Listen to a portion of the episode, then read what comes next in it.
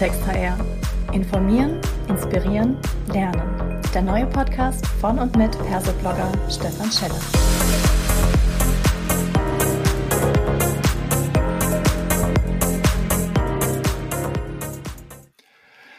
Herzlich willkommen, liebe Hörerinnen und Hörer, zur ersten inhaltlichen Folge von Klartext HR.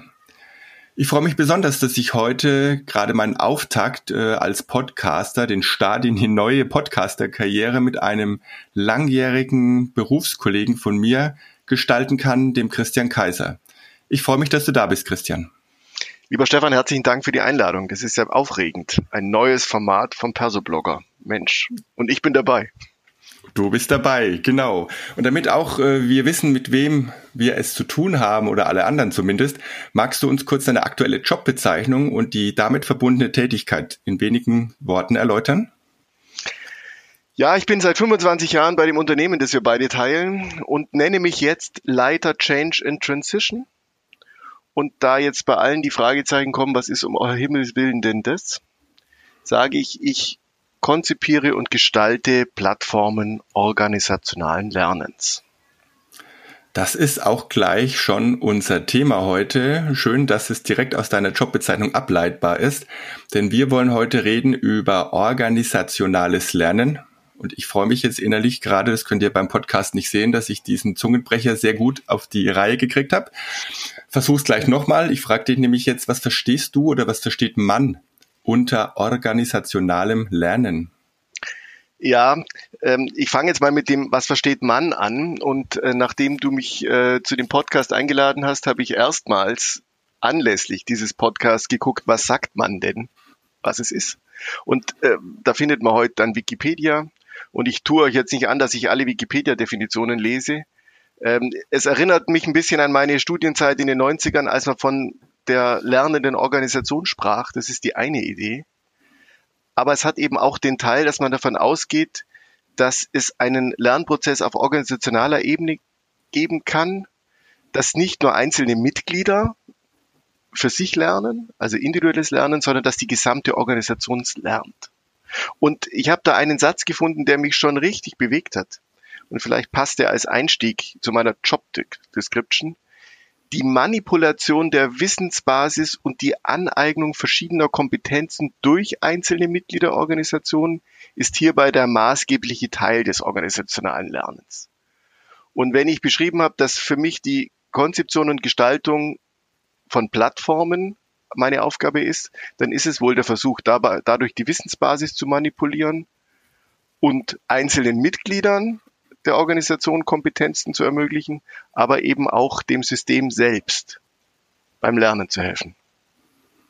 Das ist ganz spannend. Äh, Manipulation von Wissensbasis klingt heutzutage doch irgendwie, hat fast ein bisschen Geschmäckle ähm, an der Stelle. Was mich aber interessieren würde, wenn die Organisation lernen kann, und der Einzelne kann lernen. Wie ist denn hier diese Wechselwirkung? Besteht nicht die Organisation aus einer Summe von Einzelnen? Ja, also nochmal zurück zur Manipulation. Das Schöne ist, wenn man zitiert, dann war es ja nicht meine, sondern das war das Zitat von Wikipedia. Ich hätte vermutlich meinen äh, Job Description auch nicht als Manipulation beschrieben, aber fand es jetzt eben interessant, es so zu lesen. Und ähm, auch wenn es gewagt ist, ich weiß, du willst einen kurzen Podcast machen, muss jetzt ein bisschen Systemtheorie rein. Ich würde mich da auch nicht als Experte bezeichnen, aber die Auseinandersetzung mit Systemtheorie hat mich in den letzten Jahren sehr bewegt. Und äh, der irritierende Ansatz, dass man davon ausgeht, dass Menschen gar nicht aus Unternehmen, äh, dass Unternehmen nicht aus Menschen bestehen, sondern dass der Mensch nicht Teil des Unternehmens ist, sondern die Organisation selbst ein geschlossenes System sei, das ein Eigenleben führt und diese Vorgänge eines Systems sich, sich dann auch selbst generieren. Das ist ein Punkt, der das Zusammenspiel zwischen Lernen von Einzelnen und dem Lernen des Systems beschreibt. Und mir hat da diese Analogie geholfen, wenn jemand Monopoly spielt, dann hat der, der das Spiel erfunden hat, die Regeln vorgegeben. Und das ist viel, viel maßgeblicher für das Gestalten dieses Spiels, wie die Individuen, die spielen.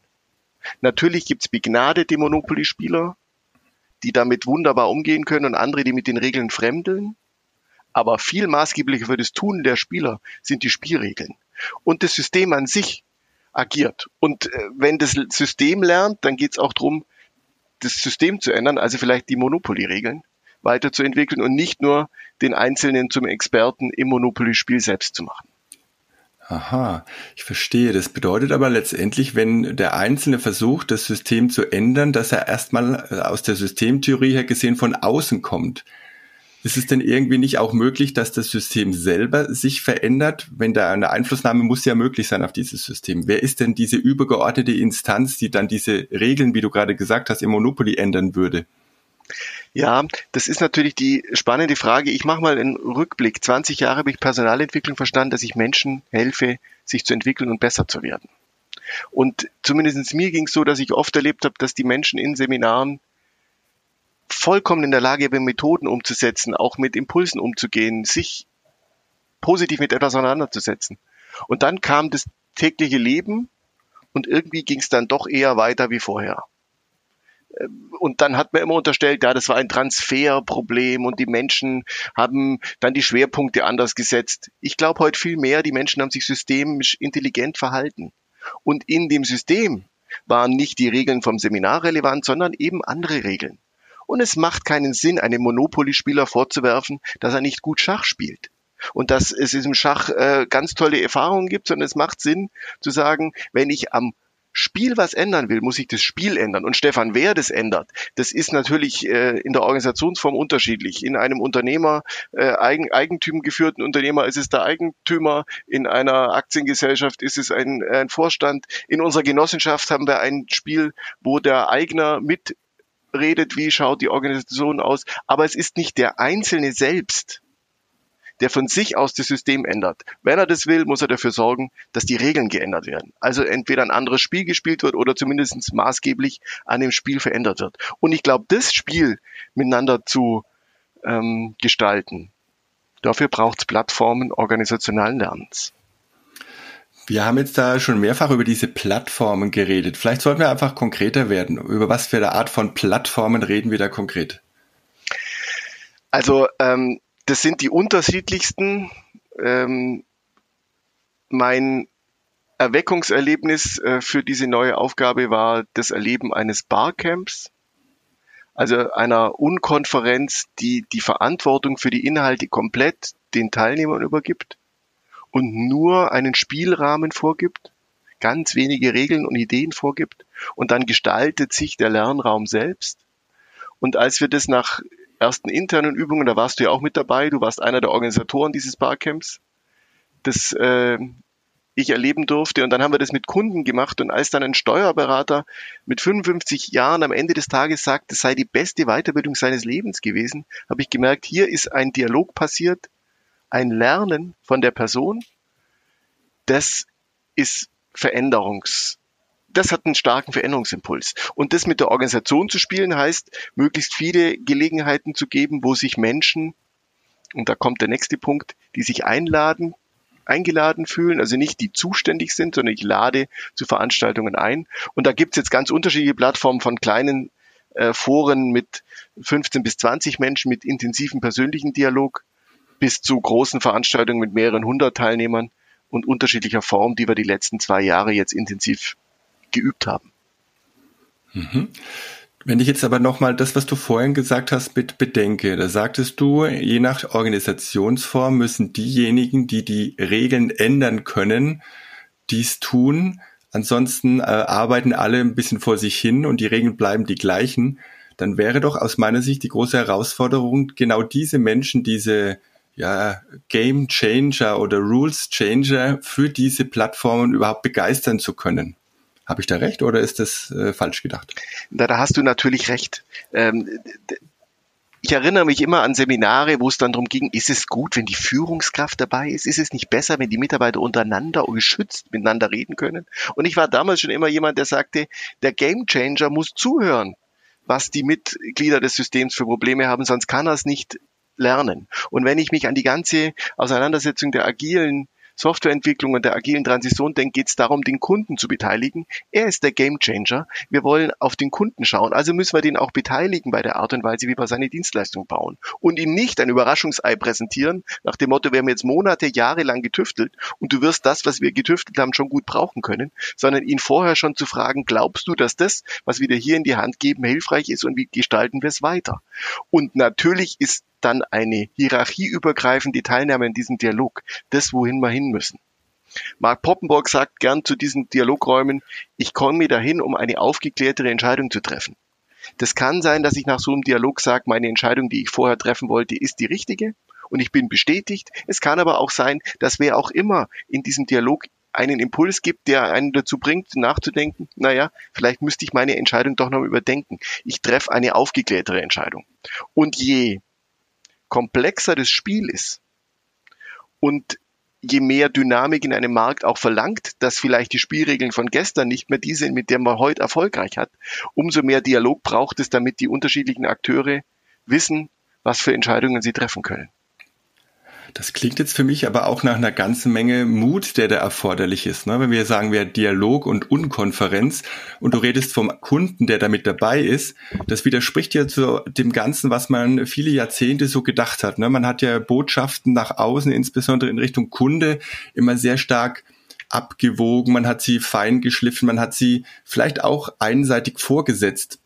Jetzt plötzlich reden wir über einen offenen, unstrukturierten Dialog in dem Umfeld. Ähm, das klingt für mich schon ziemlich revolutionär. Ja, und ähm, ich habe war mehrere Jahre im Außendienst und habe versucht, Steuerberater nahezubringen, digitale Kommunikationsprozesse mit ihren Mandanten zu machen. Und das Risiko von einem Experten ist natürlich, wenn er etwas macht, was er selber nicht so gut kann, und dann noch einen Mandanten davon überzeugen will, dann schaut man gern als Experte vielleicht nicht mehr so gut aus. Und ja, Stefan, da gehört vielleicht was dazu, Mut zu bekommen. Und ich habe dann immer die Analogie bemüht, die des Radfahrens. Mhm. Äh, du wirst nie Radfahren lernen, wenn du nur zuschaust. Und du kannst den tollsten Radfahrexperten zuschauen, dadurch wirst du nicht zum Radfahrer. Und ich kann auch nicht verhehlen, dass Radfahren beginnen für alle, ich erinnere mich zumindest an meine Zeit weniger, aber zumindest an die meiner Kinder, das ist ein relativ mühsamer Prozess. Und es mhm. ist ein komplexes Geschäft, das Radfahren. Da muss ich viele Sachen gleichzeitig koordinieren, muss mit einem Gleichgewichtsgefühl äh, umzugehen, das man auch nicht bewusst steuern kann. So, und trotzdem können doch ganz viele Menschen Radfahren, weil sie es irgendwann mal probiert haben. Und natürlich ist auch ein Dialograum offen und äh, unstrukturiert mit vielen Menschen, unterschiedliche Hierarchie und noch Kunden dazu. Etwas, was man von Anfang an nicht sagt, das kann ich beherrschen. Aber wenn ich mich darauf einlasse und es mal probiere in geschützteren Räumen, in äh, Umfeldern, dann ist es erstaunlich, wie schnell alle gemeinsam als Plattform organisationalen Lernens besser werden. Und ähm, das dritte Barcamp, das die Dativ gemacht hat, war viel, viel besser wie das erste. Wir haben alle gelernt. Aber das erste war nicht so, dass man das Gefühl hat, bloß weil wir es noch nicht so gut konnten, soll man es nicht machen. Und ich würde alle empfehlen, fangt es an, probiert euch aus und lasst euch überraschen. Und wenn die Hose mal unten ist, dann kann man wunderbar mit der Situation umgehen. Und dann wird man schnell merken, dass auch andere nur mit Wasser kochen und das gemeinsame Kochen von Gerichten viel mehr Spaß macht wie das alleinige. Mhm. Das klingt jetzt schon fast so wie ein schönes Abschlusswort. Jetzt habe ich da aber noch eine Frage, weil äh, Persoblogger es steht ja auch für kritischen Dialog, kritisches Hinterfragen. Und insofern äh, lass mich diese Frage gerne noch stellen, lieber Christian. Wenn ich das alles jetzt so höre, ähm, diese Veränderungen und äh, es läuft ganz viel auf Unconference, um auf Selbststeuerung des Systems äh, hin, da stelle ich mir die Frage, arbeitest du eigentlich dann nicht letztlich äh, auf die eigene Überflüssigkeit hin? Äh, ja, wenn wir es schaffen, eine dynamik robuste Organisation zu werden, die stets veränderungsfähig ist, dann braucht es vermutlich solche Rollenträger nicht mehr. Oder alle sind immer solche Rollenträger und verstehen sich selbst in ihrer Aufgabe immer als die, die Veränderung und Übergang zu etwas Neuem als ständigen Teil ihrer Tätigkeit verstehen. Und äh, da dann eine Organisation weiterhin Plattformen des organisationalen Lernens braucht, glaube ich auch, dass ich nicht arbeitslos werde. Aber du hast recht, es ist keine Sonderaufgabe. Es darf niemand glauben, er ist der Change Manager für ein Unternehmen, weil jeder ist für sich jeden Tag sein Change Manager. Und äh, je besser er das kann und je mehr er das im Dialog tut, umso besser gelingt es, eine veränderungsfähige Organisation zu gestalten. Das ist zumindest meine Überzeugung und ähm, wenn man mir irgendwann sagt, mach was anderes, werde ich was finden. Das glaube ich auch. Ja, prima, Christian. Dann danke ich dir ganz herzlich für dieses aufschlussreiche Gespräch in dieser ersten Podcast-Folge von Klartext HR. Schön, dass du da warst. Herzlichen Dank, lieber Stefan. Ich wünsche dir natürlich viel Erfolg mit deinem Podcast und freue mich auf Dialog, wo auch immer. Wir werden einen Weg finden. Gerne auch Widerspruch. Widersprecht mir, damit wir gemeinsam lernen. Danke dir für die Einladung. Kann es sicher sein. Ciao. Ciao.